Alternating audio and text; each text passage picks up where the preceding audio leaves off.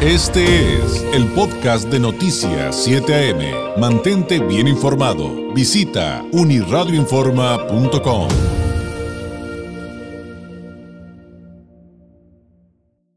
Si usted le ha tenido que entrar al famoso teletrabajo o esto que le decimos home office, lo que viene a continuación va a ser de sumo interés.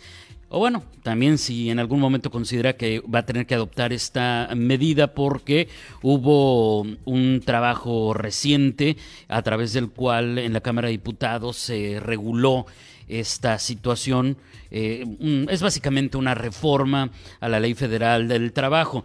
El eh, licenciado Roberto Quijano, abogado con más de 35 años de experiencia, socio de Cervantes Quijano, experto en el ámbito del derecho laboral y empresarial, entre otros, eh, quien fue presidente de la Coparmex, consejero ciudadano del Instituto de Transparencia de Baja California, fue regidor, actualmente mm, encargado de la Comisión Laboral de la Coparmex, nos va a ayudar a entender eh, esta reforma y le agradezco que nos haya tomado la llamada telefónica. Licenciado Quijano, ¿cómo está? Muy buenos días. David, buenos días, gracias por el espacio, buenos días a todos, a sus órdenes, David. Pues como en muchos temas, licenciado, de repente sale alguna reforma como esta del home office y lo que se desata es la desinformación y que sí es, que no es. Partamos yo creo que como siempre, ¿no? Por la base. ¿En qué consiste la reforma? ¿Cuáles son sus principales puntos? Gracias, David. Mira, básicamente eh, esta reforma creo que resulta sumamente interesante porque regula de alguna manera algo a lo cual eh, nos tenemos que ir adaptando cada día más. El tema del teletrabajo, como lo mencionas, el, famoso home office, era algo que, que de alguna manera le teníamos miedo o andábamos con, muy, con mucha precaución los patrones por el tema de, de pues de la de que era algo que, del cual no teníamos experiencia, no nos sabíamos que iba a funcionar. Creo que la reforma no es mala, creo que la reforma que se propone y básicamente lo define qué es el teletrabajo, bueno, es el, es el trabajo a distancia eh, y sin embargo agrega un ingrediente muy interesante que es la, la el sistema electrónico a través de la computadora, a través del Internet. Es el primer elemento, ¿no? El segundo elemento es a partir de qué momento se considera el teletrabajo, el home office, y lo define también, dice, cuando el empleado este más de 40% de su tiempo en su casa o en un lugar distante, porque no, no necesariamente puede ser su casa, puede ser una biblioteca, puede ser un, un, café, internet, puede ser en, en, algún otro espacio. Lo hemos visto gente que trabaja desde su carro, ¿no? Va, va hablando por teléfono y va en, un, en, una junta vía Zoom o vía electrónica, etcétera. Entonces, la definición creo que es importante, ¿no? Eh, Desafortunadamente también hay cuestiones que no son muy apropiadas, ¿no? Eh, el hecho de, de, de, obligar al patrón, por ejemplo, a pagar parte de la luz del empleado, ¿cómo lo vas a calcular, no? O sea, es, es, es sumamente difícil calcular eso. Sin embargo, cosas positivas, por ejemplo, el patrón está obligado a entregarle los elementos de trabajo, lo que se llama técnicamente los instrumentos de trabajo, la computadora, el mantenimiento de la computadora, etcétera, etcétera. Se establecen las obligaciones para el empleado como conservar en un lugar este adecuado el equipo, el, el, el utilizar el equipo solamente para lo cual le fue entregado, etcétera, etcétera. Creo que hasta ahorita la experiencia ha sido buena en el teletrabajo, sin embargo, para mí la parte medular de esta reforma o la parte medular de este sistema de teletrabajo tiene que ver con el tema de la privacidad, tiene que ver con el tema de cuánto tiempo el empleado, si tú tienes un empleado que está de 9 a 5, de 9 a 6, de 9 a 7, bueno, cuántas horas vas, cuántas horas va a estar trabajando ahora, ¿no? En qué momento el patrón le puede hablar por teléfono, lo puede, oye, pues no estás trabajando tres horas que no te conectas, bueno, pues que no había luz, es que se me cortó el internet. Vamos a ir aprendiendo todo sobre este tema, creo. Es bien interesante porque fue parte, fíjate, coincidentemente, licenciado, de lo primero que yo me pregunté. Yo dije, ah, bueno, que te tengan que entregar el equipo perfecto, tiene sentido. Que te tengan que apoyar en, en el asunto de, de pagar el Internet, pues también tiene sentido, por lo menos yo lo entendía, porque quienes trabajamos de repente en la calle, por ejemplo, en medios de comunicación, pues lo necesitas para cumplir con un trabajo que te pide una empresa. Pero yo digo, y al final, ¿y, cómo lo van a hacer para la luz? Y, aparte la empresa lo va a querer facturar, obviamente. Entonces, ¿cómo le vamos a hacer? ¿Van a obligar al trabajador a hacerlo? ¿En qué? Si, si a lo mejor estoy la mitad de mi tiempo en la oficina, la mitad del tiempo en mi casa, ¿cómo, cómo va a ser todo? A ver, entonces también, por lo que entiendo, licenciado, esto eh, eh, todavía tendrá eh, ajustes, letras chiquitas, todavía no está publicado, o sea, todavía, todavía, todavía pues habrá mucho que ir aprendiéndole. Totalmente, totalmente, David. Mira, el, lo, la, ya se pasó, se va a pasar al Pleno del Congreso, lo aprobó la Comisión Laboral, va a pasar al Pleno del Congreso para su discusión. No esperamos grandes modificaciones. De hecho, el sector empresarial ha estado de acuerdo en términos generales, pero como tú propiamente dices, la letra chiquita es la que la que preocupa, ¿no? Aquí hay un tema también de salud, qué pasa si el empleado está enfermo, ¿no? ¿Qué pasa con un accidente de trabajo? ¿Qué pasa si el empleado o los hijos del empleado la o el o el, o la, el compañero o compañera del empleado utiliza la la computadora para jugar solitario o para meterse a chatear o para usar el Facebook u otras cosas un poco más íntimas, ¿no? Eh, en qué momento el patrón va a tener oportunidad de tener acceso a la computadora de manera remota, porque es la otra, ¿no? O sea, yo como patrón te doy un equipo y te digo, oye, pues yo remotamente voy a estar viendo qué estás viendo, ¿no? O sea, todos esos temas yo creo que tienen que regularse. Desafortunadamente, David, y agradezco mucho la oportunidad que me das de comunicarme con tu público, eh, todo eso es consecuencia de no tener una legislación armónica, ¿sí? eh, pues hace 15 días hablamos del, del outsourcing, ¿no? Estamos con el outsourcing, ya lo detuvieron el outsourcing. Ahora estamos hablando del tema de la del teletrabajo. La semana que viene vamos a estar hablando del salario mínimo, ¿eh? Cuidado, ¿eh? porque eso, eso también es un tema bien, bien delicado. Y sobre todo en el tema del salario mínimo, tú mencionabas un tema bien, bien delicado, es el tema fiscal, ¿sí? Este, va a ser ingreso para el trabajador. A lo mejor la gente que nos escucha, eh, no todos son expertos fiscalistas, no, no, pocos son expertos fiscalistas, solo mi amigo Piquet, que es el que de vez en cuando platica por ahí, y, y, el doctor Solís. Pero bueno, como dices tú, yo le voy a dar que 100 pesos al trabajador para que pague su luz, le voy a dar 500 pesos, le voy a dar 50 pesos. ¿Cómo se va a regular eso, no? Desafortunadamente los legisladores a veces legislan un poco de manera improvisada o, o por ocurrencias, digo yo, pero pero en este caso en el fondo creo que es correcto pero sí habría que cuidar las letras chiquitas o, los detalles particulares de la reforma, pero creo que en términos generales es buena la reforma.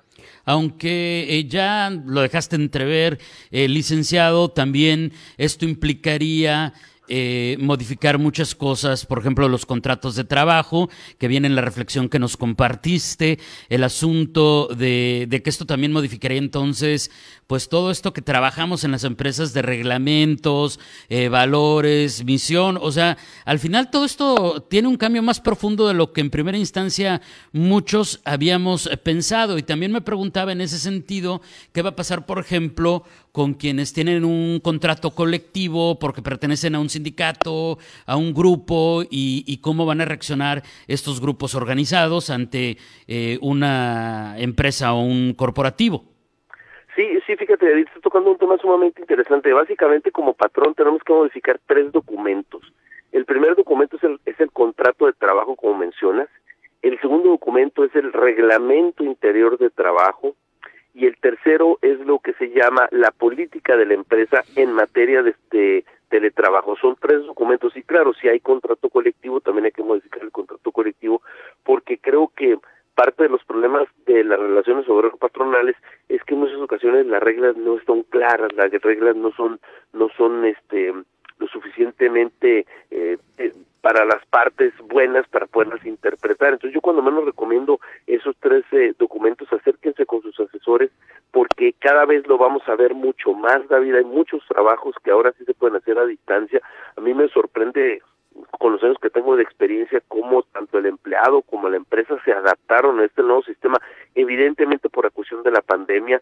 Habrá que recordar que la pandemia puede durar dos, tres meses más, ¿eh? Pues estamos hablando de abril o probablemente mayo del próximo año, ¿no? Entre que si llega la vacuna y a quién se la dan primero, y este bueno el teletrabajo continuó eh, y aquí está, se está dando un fenómeno económico muy interesante David no sé si seguramente tú lo tienes por allí en tu en tu escritorio y es que hay muchas oficinas que ya están disponibles en Tijuana precisamente porque ya no hay necesidad de que el empleado esté físicamente dentro de la empresa o esté en un escritorio eh, viendo al, al patrón al jefe sino que ahora lo está haciendo desde su casa no entonces hay una gran oferta ahorita en Tijuana, fíjate que qué fenómeno económico tan interesante se dio de muchas oficinas desocupadas precisamente por el tema del teletrabajo, ¿no?